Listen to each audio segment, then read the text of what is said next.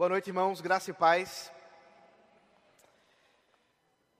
Adoração ao Senhor é sempre algo revigorante, dá-nos sempre alegria, edificação, porque estamos diante do Deus soberano, do Criador dos céus e da terra, do Seu Filho Jesus Cristo, que nos redimiu e foi morto por nós, para nossa redenção e salvação, e do Santo Espírito que habita em nós e que nos santifica todos os dias.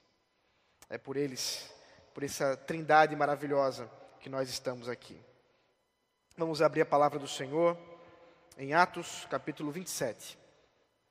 Como sempre tenho avisado, caso você precise levar seu filho, caso ele esteja um pouco mais agitado e você precise de um local, nós temos aqui um salão onde está sendo transmitido esse culto e que você pode ficar com ele ali caso seja necessário, mas nosso desejo é que toda a família esteja aqui presente nesse tempo.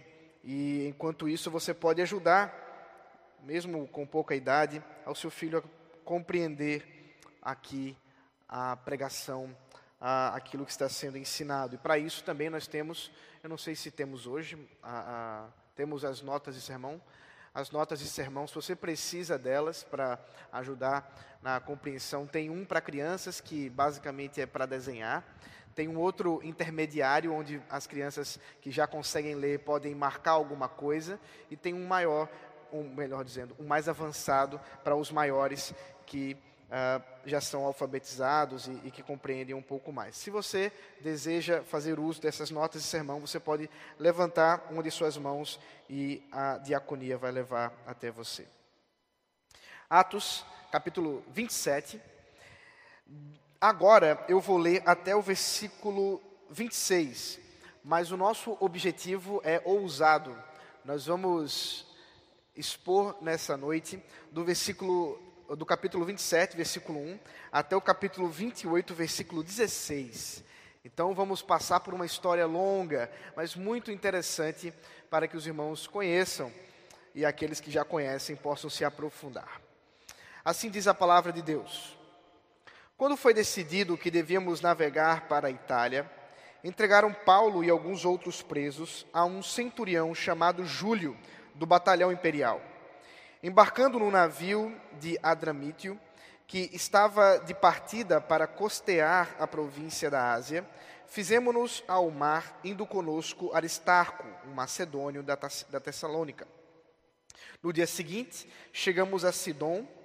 Júlio, tratando Paulo com humanidade, permitiu que ele fosse ver os amigos e obter assistência. Partindo dali, navegamos ao abrigo da ilha de Chipre, porque os ventos eram contrários. E tendo atravessado o mar, ao longo da Sicília e Panfilha, chegamos a Mirra, na Lícia. Nesse porto, o centurião encontrou um navio de Alexandria que estava de partida para a Itália e nos fez embarcar nele. Navegando vagarosamente muitos dias, foi com dificuldade que chegamos às imediações de Cnido. Não nos sendo permitido prosseguir por causa do vento contrário, navegamos ao abrigo de Creta, na altura, na altura de Salmona. Costeando a ilha com dificuldade, chegamos a um lugar chamado Bons Portos, perto do qual estava a cidade de Lazeia. Depois de muito tempo, tendo se tornado a navegação perigosa e já passado o tempo do dia de jejum, Paulo os aconselhou, dizendo: Senhores, vejo que a viagem vai ser trabalhosa com dano e muito prejuízo, não só da carga e do navio, mas também da nossa vida. Porém, o centurião dava mais crédito ao piloto e ao mestre do navio que, ao, que a Paulo, que ao Paulo dizia, que é o que Paulo dizia. Não sendo o porto próprio para invernar, a maioria deles era da opinião que deviam partir dali para ver se podiam chegar a Fenice e aí passar o inverno, visto ser o porto de Creta que olha para o noroeste e para o sudoeste. Soprando brandamente o vento sul e desejavam e pensando eles ter alcançado o que desejavam, levantaram âncora e foram costeando mais de perto a ilha de Creta. Entretanto, não muito tempo depois, desencadeou-se do lado da ilha um tufão de vento chamado Euroquilão. O navio foi arrastado com violência e, sem poder resistir ao vento, cessamos a manobra e nos fomos deixando levar. Passa, passando ao abrigo de uma ilhota chamada Cauda, com a dificuldade conseguimos recolher o bote Tendo içado o bote, os marinheiros usaram de todos os meios para reforçar o navio com, os, com cabos de segurança. E temendo que fossem encalhar os bancos de areia, Sirte, de Sirte, desceram as velas e foram à deriva. Açoitados severamente pela tormenta, no dia seguinte começaram a jogar a carga no mar. E no terceiro dia, nós mesmos, com as próprias mãos, lançamos ao mar a armação do navio. E não, não, não aparecendo havia já alguns dias nem sol, nem estrelas, caindo sobre nós grande tempestade, dissipou-se afinal toda a esperança de salvamento. Havendo todos estado muito tempo sem comer, Paulo, pondo-se em pé no meio deles, disse: Senhores, na verdade era preciso terem me atendido e não partir de Creta para evitar este dano e perda. Mas agora, aconselho que tenham coragem, porque nenhuma vida se perderá, mas somente o navio.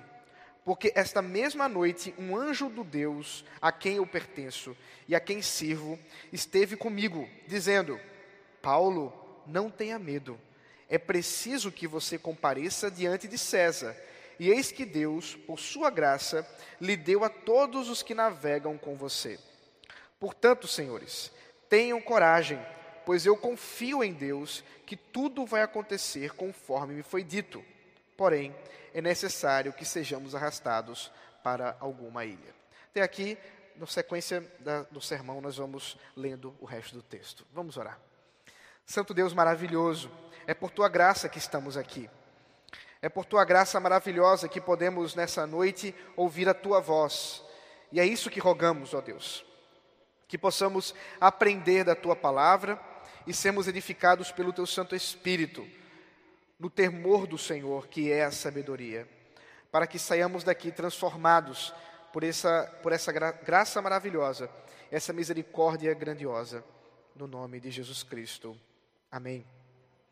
Queridos, nós estamos finalizando o mês de novembro. E que ano, não é mesmo? Nenhum de nós poderia prever os percalços da viagem que tomaríamos nesse ano de 2020. Quem, em sã consciência, em janeiro, poderia sequer vislumbrar as lutas e os desafios desse ano. Mas nós estamos terminando ele. Nós estamos finalizando o ano de 2020, chegando finalmente no seu último mês. Estamos também finalizando a série de sermões no livro de Atos. Esse é o nosso penúltimo sermão. No domingo que vem, se Deus permitir, estaremos terminando o livro de Atos, o qual nos comprometemos a expor completamente nesse ano. Deus, pela sua misericórdia e pela sua graça, esteve nos ensinando, esteve nos instruindo através desse livro, e agora nós estamos navegando nas águas profundas da história final do apóstolo Paulo. São muitos finais: final do ano, final do livro, final da história de Paulo. O, o evangelho do Senhor Jesus Cristo tendo sido pregado em tantos lugares através do seu servo fiel, agora também está chegando ao final do mundo, aos confins da terra. Para aquele tempo, para aquele momento histórico, para as informações que eles detinham, chegar em Roma e depois na Espanha, que era o plano do apóstolo Paulo, é realmente chegar ao fim do mundo é realmente chegar aos confins da terra.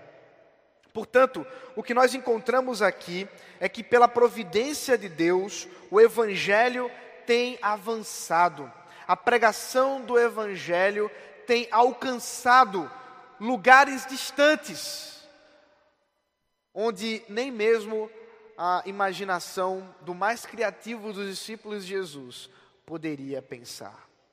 E nós, nessa noite, podemos observar, através dessa história, a história da chegada de Paulo a Roma, o progresso do Evangelho, a providência de Deus. Na verdade, diante de tantas situações que nós vamos visitar, que nós vamos verificar, de dificuldade, de impedimento, a nossa conclusão não pode ser outra senão que nada pode impedir o avanço do Evangelho. Nada. Absolutamente nada. Não vai ser um naufrágio, não vai ser uma serpente, como veremos daqui a pouco, não vai ser uma pandemia, não vai ser um governo déspota, absolutamente nada pode impedir o avanço do Evangelho. Primeiramente, do versículo 1 ao versículo 26, nós somos chamados a verificar e observar como podemos confiar na providência de Deus. A confiança na providência de Deus se mostra de maneira muito clara no caminho que Paulo tem de tomar para chegar em Roma. Essa é uma viagem que naturalmente deveria ser de cinco semanas. É uma viagem longa. Nesse período histórico, você não tinha como simplesmente chegar no aeroporto, comprar uma passagem e chegar em algumas horas até a Europa. Não. Era necessário que você fizesse uma programação um tanto quanto ousada, porque não havia barcos de viagem especificamente. Era necessário que você observasse portos que fossem grandes o suficiente para que houvesse navios de mercado, navios que, de comércio, com o objetivo de chegar em Roma. E é por isso que eles têm de, porto a porto, verificar como poderão chegar a Roma, mesmo com um centurião, mesmo com pessoas de importância, como um centurião do batalhão imperial. Esse centurião, Júlio, foi escalado certamente para observar, para supervisionar e levar Paulo até o imperador. Considerando, como vimos nas histórias passadas, que Paulo havia apelado a César. Mesmo sem que houvesse qualquer acusação suficiente, Paulo apelou a César, não dando outra opção senão aqueles que o julgavam, levá-lo realmente a César levá-lo realmente a se encontrar com o imperador, para que diante do imperador ele pudesse pleitear a sua causa, que ele pudesse afirmar aquilo que estava acontecendo em Jerusalém, na província da Judéia. E Paulo não está sozinho. Pelo menos dois companheiros de Paulo se fazem presentes nessa viagem. Ele mesmo menciona no versículo 2 ou melhor dizendo, ele não, Lucas menciona no versículo 2 que, que Aristarco, um macedônio de Tessalônica, estava presente. Aristarco é alguém que posteriormente o apóstolo Paulo vai mencionar, considerando um companheiro de cadeias. Nós não sabemos exatamente como que Aristarco está acompanhando, pode ser simplesmente acompanhando a viagem com seu próprio, eh, suas próprias finanças, pagando devidamente para poder acompanhar Paulo, a fim de que talvez pudesse verificar a sua integridade física, ou talvez ele também estivesse preso, fosse um companheiro de cadeias, literalmente, e então caminhasse com Paulo até Roma preso. Mas há um segundo companheiro que não está sendo citado nominalmente, mas o pronome presente aqui nos ajuda. Porque nós vamos observar que toda essa história é utilizada com um pronome plural da primeira pessoa. Portanto, quem está escrevendo está acompanhando a viagem. E nós sabemos, o escritor é Lucas. Portanto, aqui nós temos Lucas, amigo de Paulo, médico, acompanhando também nesta viagem. E por isso, essa viagem talvez se torne um pouco mais fácil para Paulo, mas somente por isso. Porque o que nós acabamos de ler, e vamos verificar mais à frente, é uma viagem extremamente complicada. dificuldades com os ventos, os barcos que eles tomaram não eram suficientemente eh, resistentes para a, o clima que tentaram alcançar, que tentaram enfrentar durante a viagem. E como nós observamos aqui no, no, em toda essa história, eles realmente estavam à deriva a ponto de sua vida, da vida de cada um deles, estar realmente ameaçada.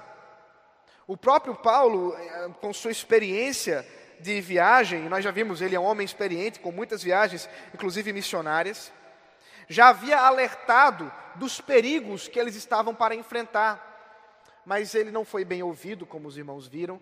Antes, o centurião foi uh, uh, mais preocupado em dar ouvidos ao piloto do navio, que aparentemente não tinha tanto conhecimento como, como pensava ter. O que nós encontramos aqui é que em tudo isso, em todas essas circunstâncias, Deus está conduzindo a história de Paulo.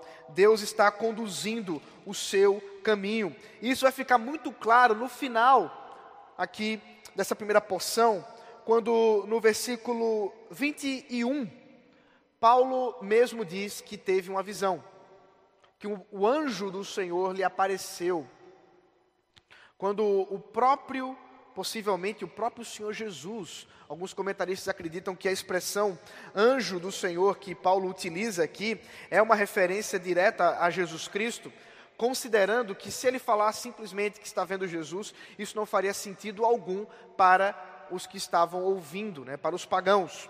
E é por isso que ele fala apenas que um anjo do Senhor, um mensageiro da parte de Deus, estava alertando para que, apesar das ameaças, apesar dos perigos, o navio se perderia, mas a vida de nenhum deles se perderia. E ele diz: Eu confio nesse Senhor, eu confio nesse Deus.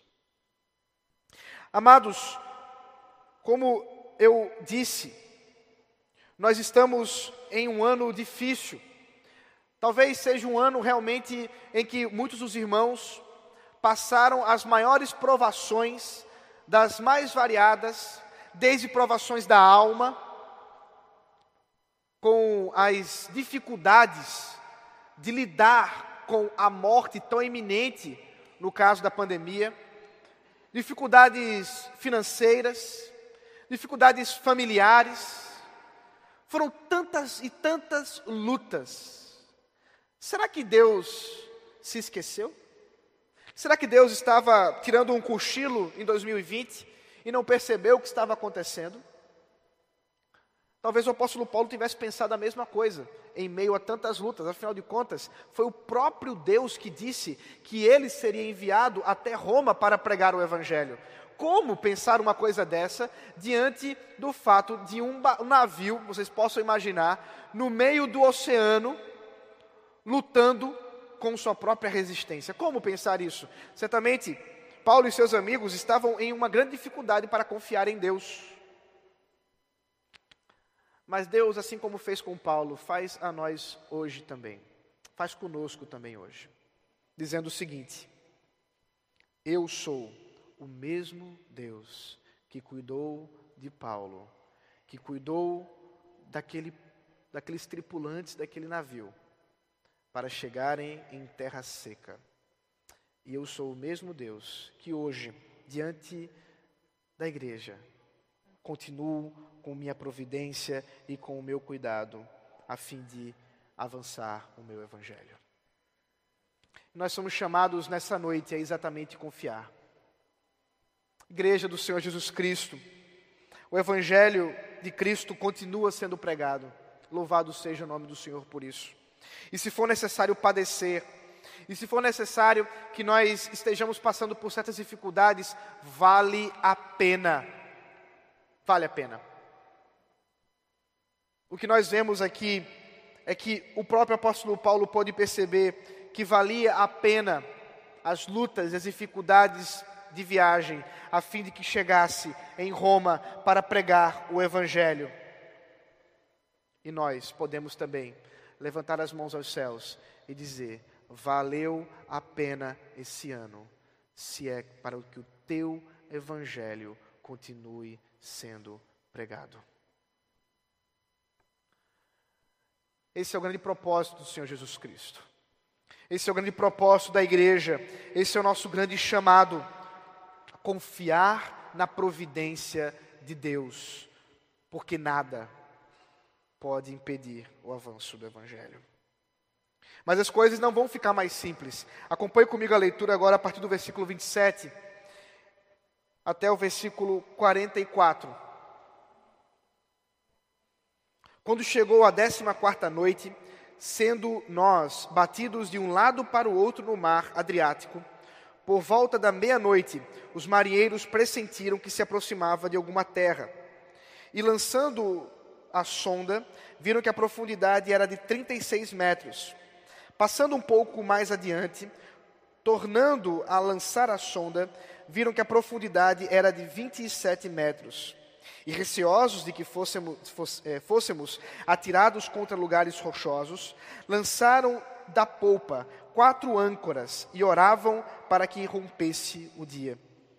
Nisto, os marinheiros tentaram escapar do navio.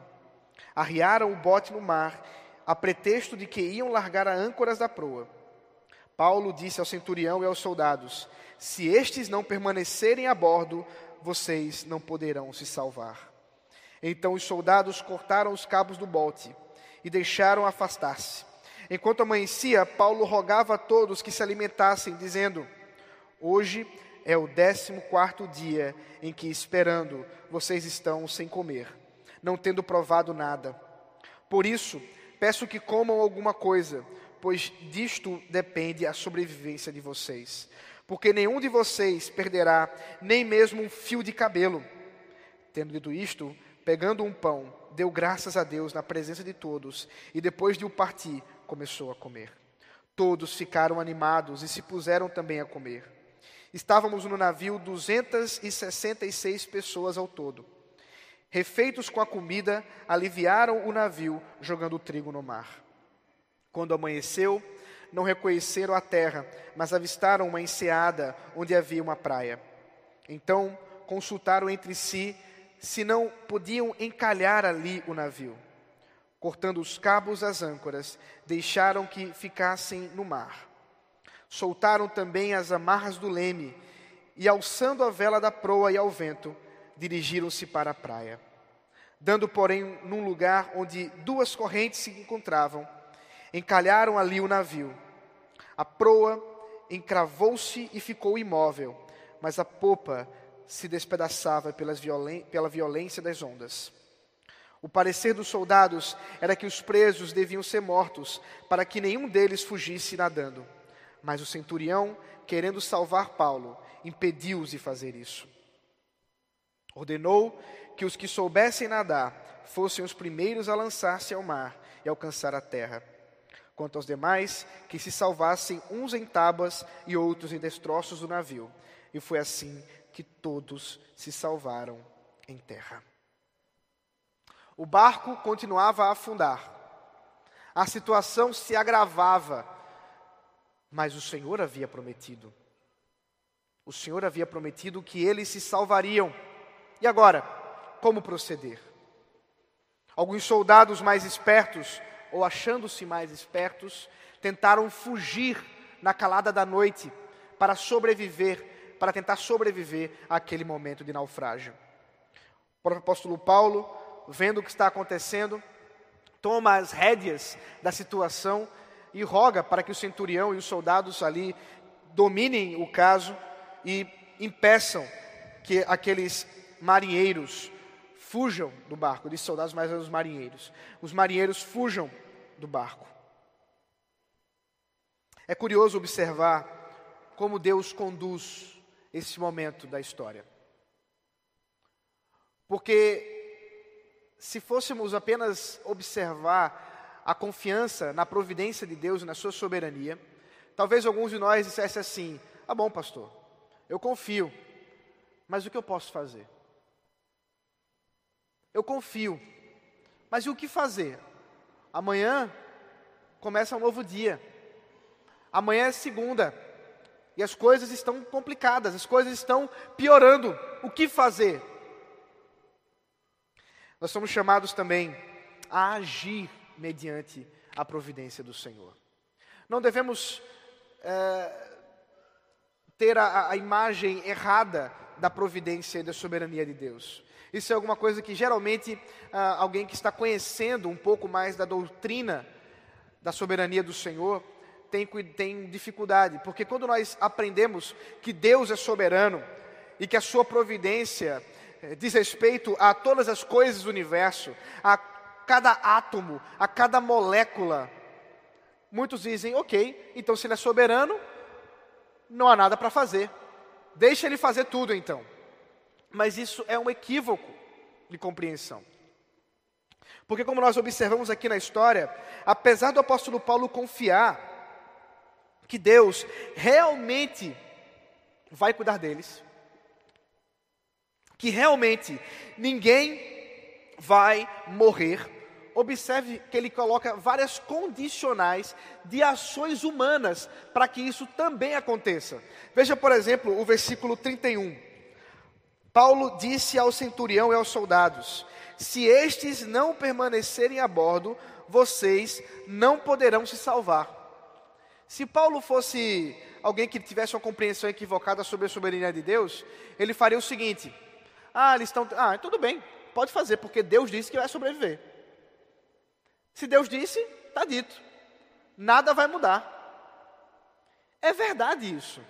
Mas observe que Paulo também está dizendo que se a ação humana não cooperar com aquilo que Deus disse que vai acontecer, realmente isso não vai acontecer. Como compreender isso?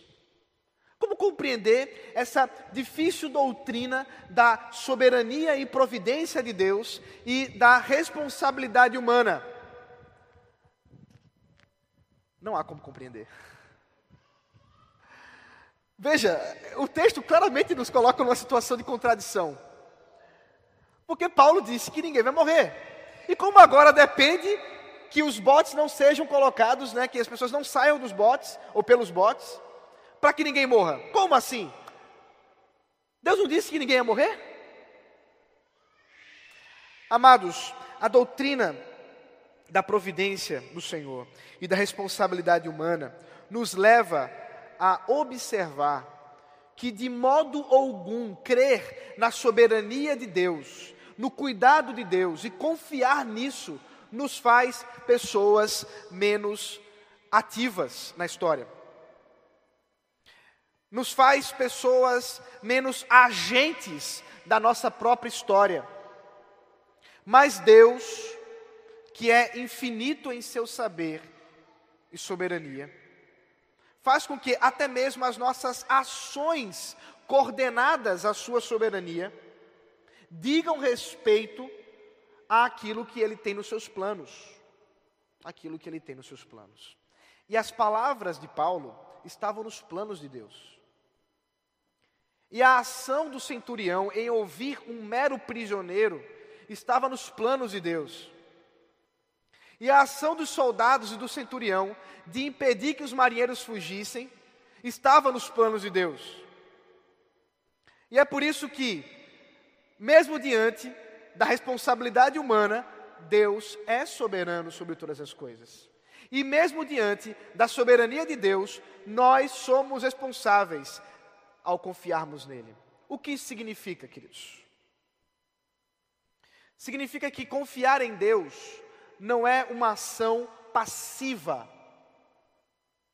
Confiar na providência do Senhor, como nós estamos observando aqui numa situação de naufrágio, ou que nós podemos observar durante esse ano, nas situações que nós estamos vivendo, não é um chamado a uma passividade do tipo, ok, agora é contigo, Senhor, vou só orar. De modo algum. Inclusive, um dos lemas da reforma protestante é ora et labora. Ora, ou orar e trabalhar e agir. O que significa que nós sim também somos chamados a tomar as nossas responsabilidades diante daquilo que acontece conosco. Se fôssemos tolos o suficiente para crer que confiar no Senhor é um ato de passividade, eu poderia simplesmente dizer para vocês agora tirarem as máscaras. Afinal de contas, se confiamos em Deus, por que estamos mascarados? Se confiamos em Deus, por que colocamos álcool gel para ser uh, uh, colocado nas mãos? Para que fazemos isso? Não seria isso uma prova de incredulidade? De modo algum. É só nos lembrarmos do próprio Senhor Jesus Cristo, quando tentado por Satanás, que ordenando que se lançasse do cenáculo, do templo, disse: Ora, se você se jogar, certamente Deus vai te proteger, Deus vai cuidar de você. E qual foi a resposta de Jesus? Não tentarás ao teu Deus. Perceba, portanto, que confiar na providência do Senhor não é um ato meramente de lançar sobre Ele as nossas ansiedades, de lançar sobre Ele as nossas dúvidas, é também isso, mas também é com sabedoria da palavra e na confiança de que Ele guia nossos passos agir com destreza, com cuidado, com estratégia para a nossa vida e, é claro, para o avanço do Evangelho. Basta que nós observemos a nossa responsabilidade na pregação do Evangelho. Um outro equívoco muito comum quando se fala dentro dessa doutrina. É normal que algumas pessoas que, quando o conhecem, digam algo mais ou menos assim: ora, se Deus é soberano e é Ele que salva, para que pregar? Não é mesmo? Mais um equívoco respeito da doutrina da providência. Porque foi exatamente a pregação do Evangelho que Deus escolheu como o meio para alcançar os eleitos que Ele, desde a eternidade, já escolheu. E a pregação do Evangelho, obviamente, também está aos cuidados de Deus, da Sua providência. Portanto, quando nós pregamos, pregamos porque Deus decretou que nós pregamos, pregássemos. Mas quando nós pregamos, nós também pregamos porque nós estamos querendo pregar. Essa beleza da doutrina é mais uma vez aqui é, mostrada no meio de uma situação de perigo. E queridos, estamos terminando o ano. Mais um ano está se aproximando. E você já pensou nas suas resoluções para 2021? Você já pensou em quais ações estratégicas para a glória de Deus você tem pensado e estrategicamente colocado no seu coração para servir ao Senhor no ano que vem? Você já pensou, por exemplo, quais ministérios aqui de nossa igreja você vai servir? Você já pensou, por exemplo, Quais os aprimoramentos para o seu trabalho? Você já pensou, por exemplo, sobre o casamento, sobre o trabalho, tantas coisas relacionadas aos nossos planos e projetos. E talvez você pense assim, pastor, pensei não, porque do jeito que foi 2020, é melhor nem pensar 2021. Errado. Errado. 2020 não é um ano para que nós saiamos dele desanimados, mas para que nós saiamos dele confiantes e ativamente dispostos a servir ao Senhor mais e melhor, o que quer que aconteça na sequência da nossa história. Afinal de contas, o apóstolo Paulo roga para que aqueles homens comam com ele. Eles estavam muito tempo de jejum, uma prática comum entre os pagãos também, a fim de que algum Deus pudesse se mover em seu favor para ajudá-los a sobreviver. E se Paulo soubesse o que iria acontecer na sequência, nós vamos ver, ele vai ser picado por uma víbora, uma víbora mortal, fatal, que certamente tiraria a vida de qualquer um. Talvez ele pensasse o seguinte: bom, vou nem comer. Afinal de contas, o que vem em seguida é pior. Melhor nem me precaver disso. Não. E que bom que nós não sabemos o que vai acontecer ano que vem. Mas nós conhecemos quem conhece. Mas nós sabemos quem sabe. É o mesmo Deus de Paulo. Amados, nós não somos chamados essa noite para uma passividade incrédula, mas uma, uma disposição de confiança no Senhor. Planeje-se. Ore ao Senhor. Peça a Deus por sabedoria para 2021. Agora, não planeje-se em fazer pecados, não. Planeje-se em fazer a vontade de Deus, em se aprimorar para servir ao Senhor, em buscar mais e mais o reino de Deus, e não o seu reino, o seu pequeno reino. Somos chamados a agir, mesmo sem saber o que vai acontecer. Esses homens não sabiam, nem sequer se sobreviveriam ao naufrágio, mas comeram. Afinal de contas, comer faz parte das ações humanas para a sobrevivência. Finalmente, o texto termina, que vamos pelo menos ler hoje, no capítulo 28, versículo 1 ao 16, nos falando do cuidado do Senhor em cumprir as suas promessas, a despeito de qualquer dificuldade, por maior que ela seja contra isso. Veja o texto. Uma vez em terra, verificamos que a ilha se chamava Malta. Os nativos nos trataram com singular humanidade, porque acendendo uma fogueira, acolheram a todos nós por causa da chuva que caía e por causa do frio. Tendo Paulo ajuntado e tirado à fogueira um feixe de gravetos, uma víbora, fugindo do calor, prendeu-se na mão dele. Quando os nativos viram a víbora pendurada na mão de Paulo, disseram uns aos outros: Certamente este homem é assassino, porque, salvo do mar, a justiça não o deixa viver. Porém, ele, sacudindo a víbora no fogo, não sofreu mal nenhum. Mas eles esperavam que Paulo viesse a enchar ou a cair morto de repente. Depois de muito esperar, vendo que nada de anormal lhe acontecia, mudando de opinião, diziam que ele era um deus. Perto daquele lugar havia um sítio que pertencia ao homem principal da ilha, chamado Públio, o qual nos recebeu e hospedou com muita bondade durante três dias. Aconteceu que o pai de Públio estava enfermo de desinteria, ardendo em febre. Paulo foi visitá-lo e, orando, impôs-lhe as mãos e o curou.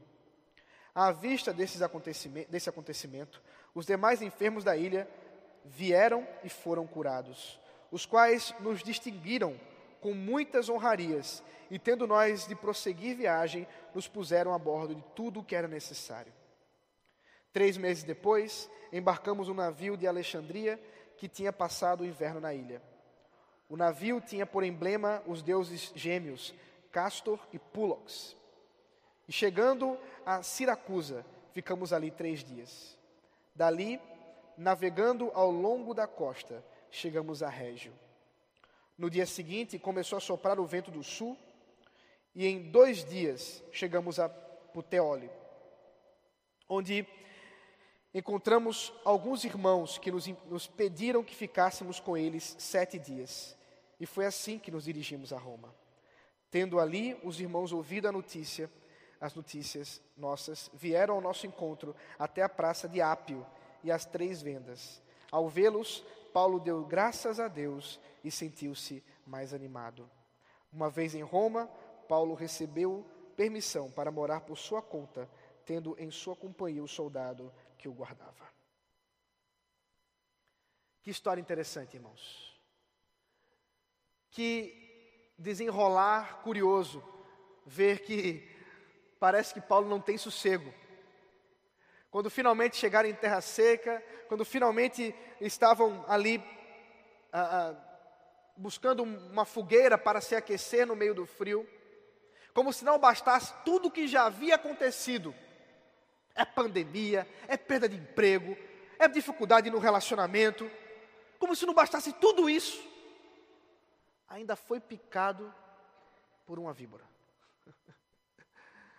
Até para os pagãos, pagãos isso era demais. E alguns disseram: certamente esse homem é um pecador miserável que merece morrer.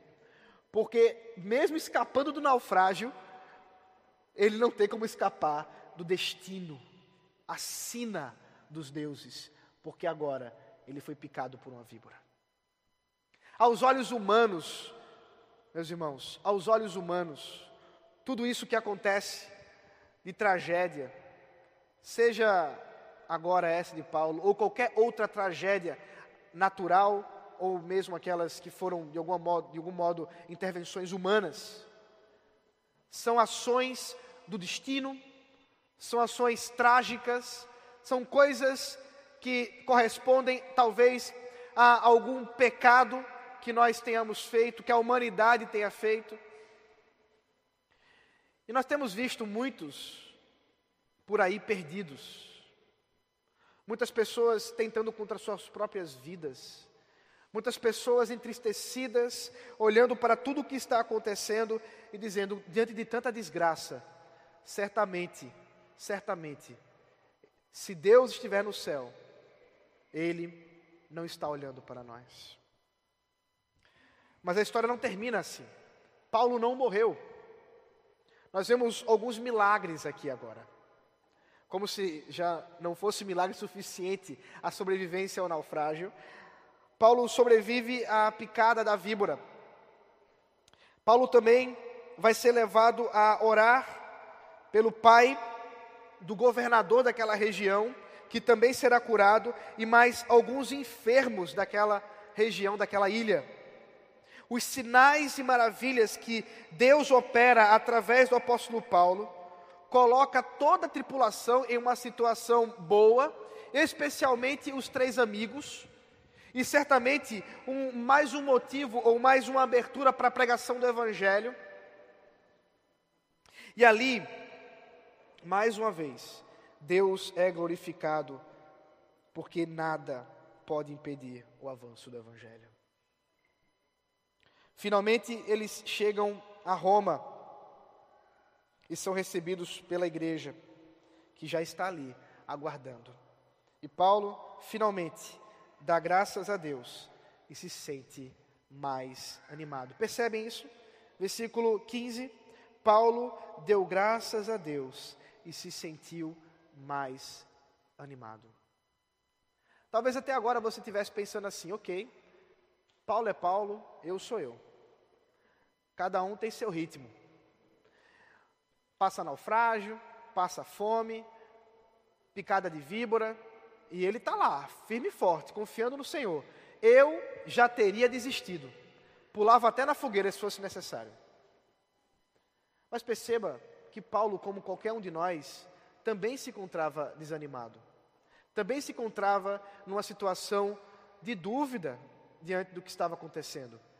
E o texto termina nos informando que ao ver a igreja firme, cuidada pelo Senhor, resistindo dentro do olho do furacão do Império Romano, seu coração se alegra e ele se sente animado.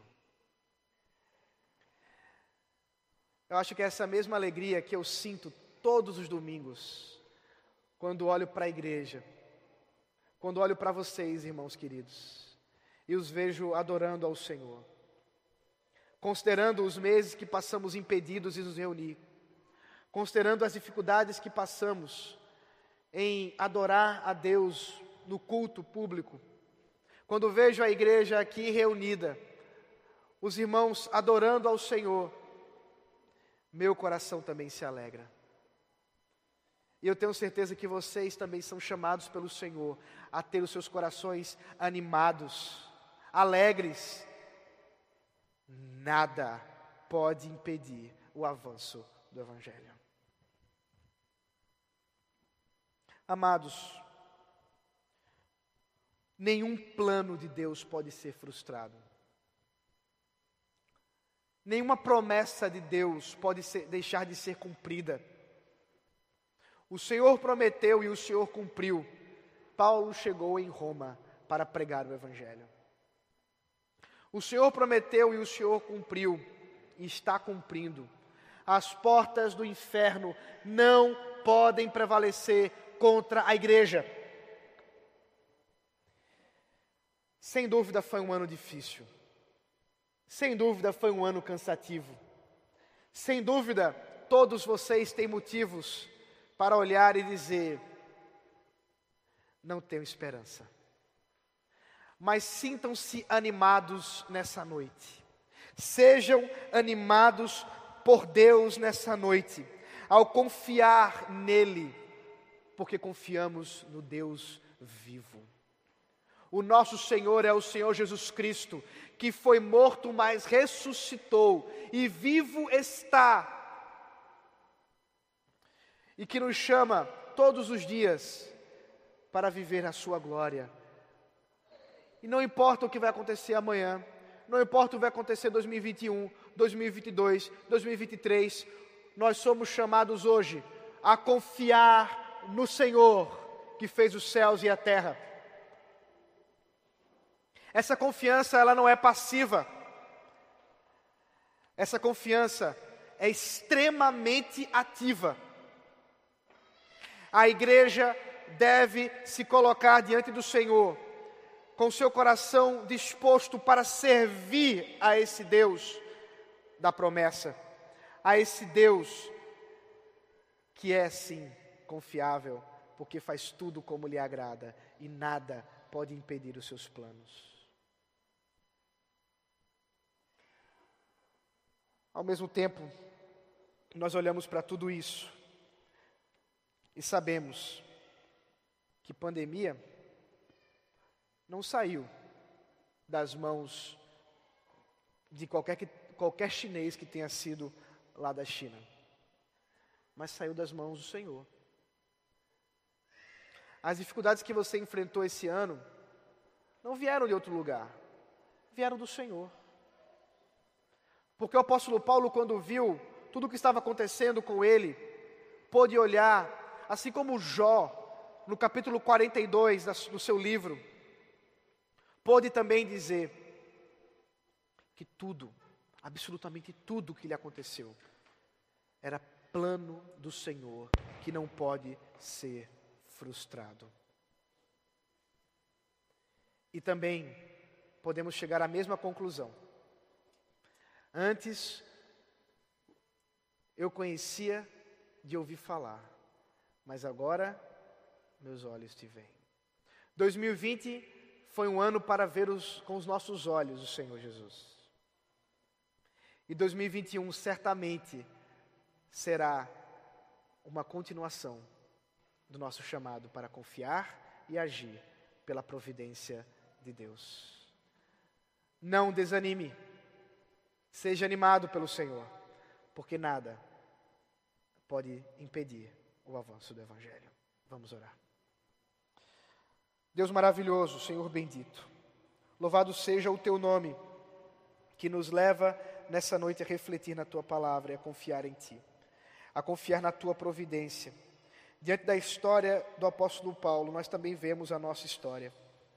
Nós também vemos o quanto tu tens, tu tens cuidado de nós, o quanto tu tens, Senhor, demonstrado com grande poder a tua providência em nossa vida. E nós confiamos, Senhor, em Ti, para saber que o que quer que aconteça, o que quer, Senhor, que venha a nos afetar amanhã e depois.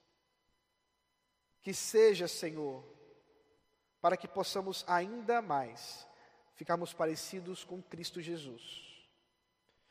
Para que possamos ainda mais estarmos, ó Deus, próximos de Ti.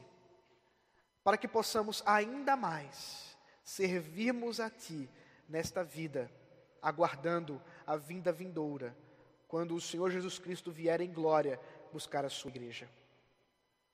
Ó Deus, eu rogo que os corações nessa noite sejam animados, sejam, ó Deus, trazidos com alegria diante de Ti, para que possamos, ó Senhor, viver e cultuar com nossa vida para a Tua glória.